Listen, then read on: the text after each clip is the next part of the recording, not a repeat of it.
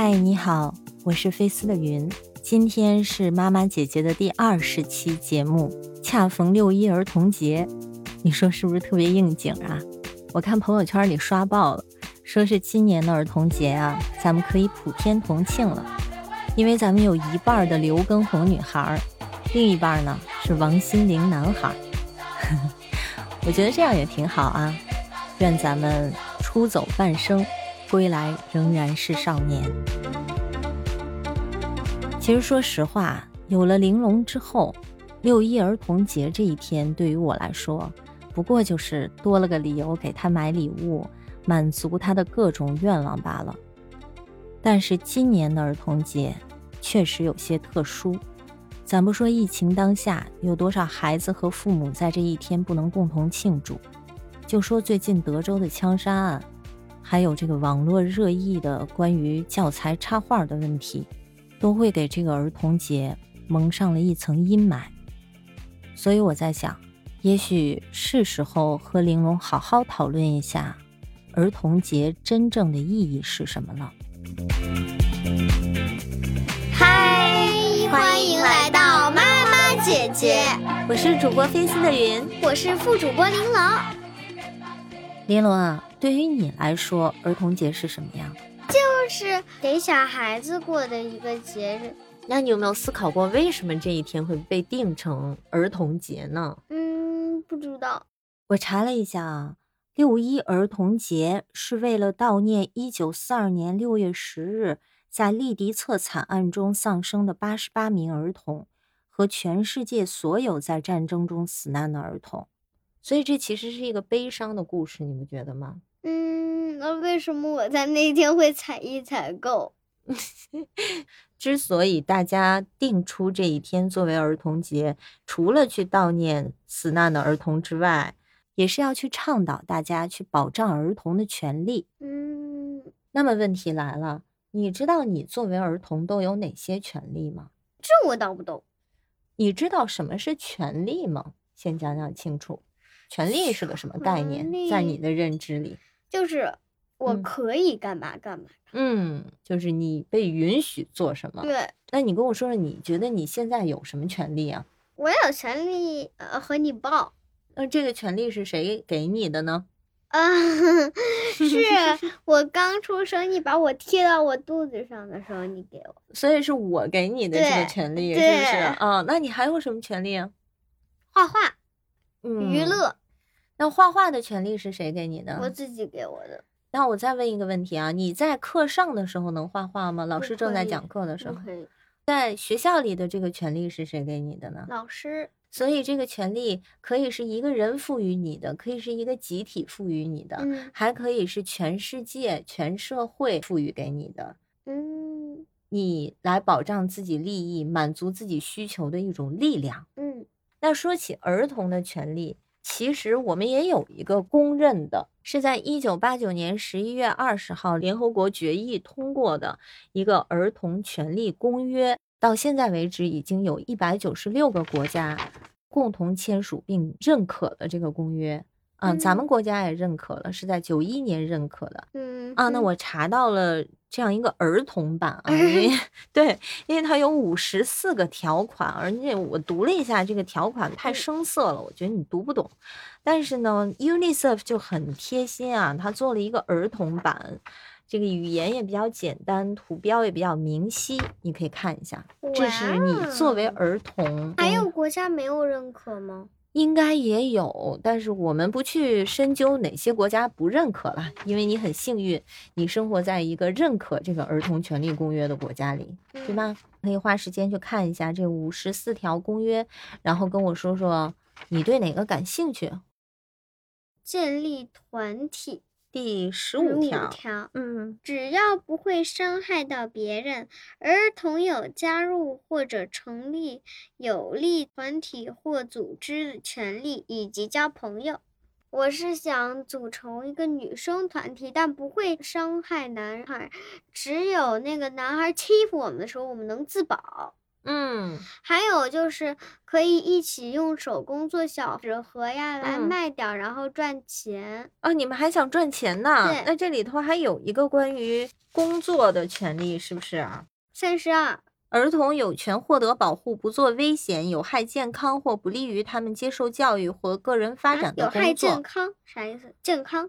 对呀、你换取报酬嘛，就是一个工作嘛，对不对？嗯你这个工作既不能损害你的健康，也不能耽误你去受教育，或者耽误你个人发展。嗯，嗯，我会在下学，然后把这些东西都做好，放到书包我那个小嗯袋袋里。我一般不打开的，嗯，不反对。你提前跟我商量，我来帮你去评估一下。如果没有不利影响的话，为什么不呢？嗯还有啊，就是你做这件事情也不能伤害到其他人的利益，比如说你们不能用这个团体去威胁别的小朋友去买，这样你是不是就伤害到你的买家了？嗯，我们也不会太贵的，我们觉得很精致的会贵一点。嗯然后我们也分等级，每个等级多少固定的价钱。但这是自由买卖的，对吧？。对，这 VIP 客人就可以打折。啊，你们还有会员制度啊！天呐，可以啊，为什么不呢？去吧，我觉得我赞同你去跟副校长谈一谈，如果这个不违反学校的规则的话，嗯，我的一个朋友就这样子过，但是嗯他说就可以，我不知道他没谈没谈过，我就奇怪你在哪儿卖的呀？没有规矩不成方圆嘛，你在任何的一个集体里面都有一个 agreement，对是不是都有你们的协议？所以你要先去确保一下它不违规，那我就支持你去做。那你换取的这个收入，你打算用来做什么呢？那就可以给妈妈买生日礼物哦，这样吗？哦，好暖心啊！但是我需要彩纸呀，前提你得给我买呀。妈呀，这就已经开始拉投资了是吗？嗯嗯嗯嗯，这事儿在意在意。好了，我知道你这个权利了。还有呢？还有是让我看一下，十七条。儿童有权通过网络、收音机、电视、报纸、书籍和其他方式获得信息。嗯大人应当确保儿童不会接触到有害的信息。各国政府应当鼓励媒体以儿童能够理解的语言传播来自多种渠道的信息。我希望新闻能出儿童版，嗯而且讲新闻的人还是个小孩儿。嗯，这其实是一个非常非常好的提议。我不知道到底有多少人能听到咱们这期节目啊？我很赞同你的这个观嗯点。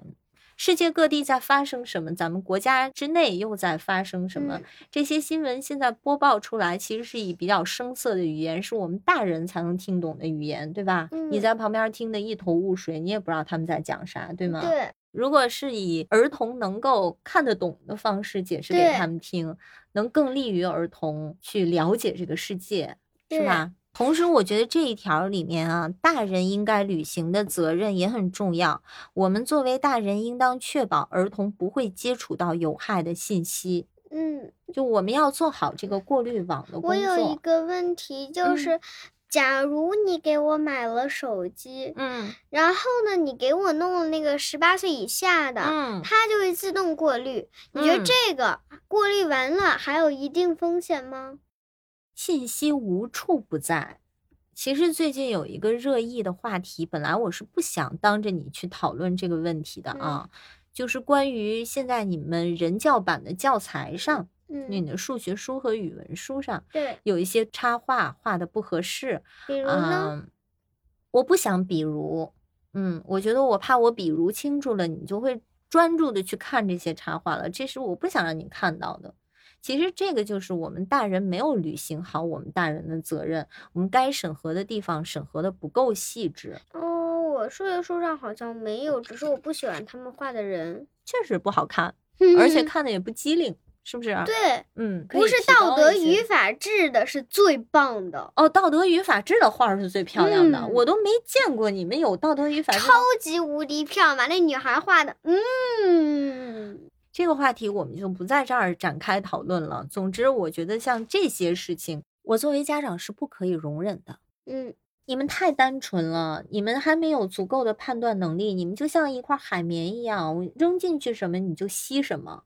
那这个时候如果扔一滴墨水，你可能就变脏了，对不对？嗯所以，我们作为大人要尽可能的把你们保护好，直到你有自己的判断能力，知道哪个是对我好的，哪个是对我不好的。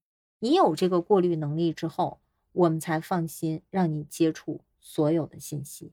嗯，嗯，还有呢？第四十二条，啊，各国政府应当尽力的向儿童和大人们宣传公约，让所有人都了解儿童的权利。这个确实是，我觉得如果你的理解能力够强的话，其实早几年我就应该让你知道你都有什么权利，然后我们就有时间慢慢的教会你该怎么以合适的方式行使你的权利。嗯，我还希望《儿童权利公约》能出个儿童版视频，动画片儿的方式，对，然后呢，用一个十几岁青少年嗯来给我们讲不错 One Hundred。对啊，你这个事情可以建议一下你的道德与法治的老师。嗯下次上课的时候，你说老师，我们现在已经有能力去理解信息了，那是不是也应该把我们作为儿童的权利都教会给我们呢？对吧？嗯，你现在有没有觉得浑身有力量啊？就是我是一个有权利的人了。哦，对，有呀。所以最后我要提醒你一件非常重要的事儿，你有了这个力量，它就像一把剑一样，你要干掉那个不好的，但同时你不能滥用你的权利去伤害别人。嗯，不会的。我就希望啊，别给你普及完权利之后，以后我让你去做你应该做的事情的时候，你都会拿你的自由言论权跟我这儿讨价还价。所以，即使你有发言权和参与权，我们也会把跟你相关的事情拿来和你商量。但是，你对家长、对老师基本的尊重还是必须要有的。好的。最后，我想借此机会呼吁一下大家，都去读一下联合国这一版《儿童权利公约》，并且把它作为儿童节的礼物送给你的孩子。我想这应该是一把利器，让他知道他都有什么权利，在什么情况下可以用来保护自己。好啦，今天的节目就到这里，感谢你的收听，别忘了给我们点赞、订阅、转发。如果你有什么感触，想让我们知道，也可以把你的想法留在评论区。下期再见。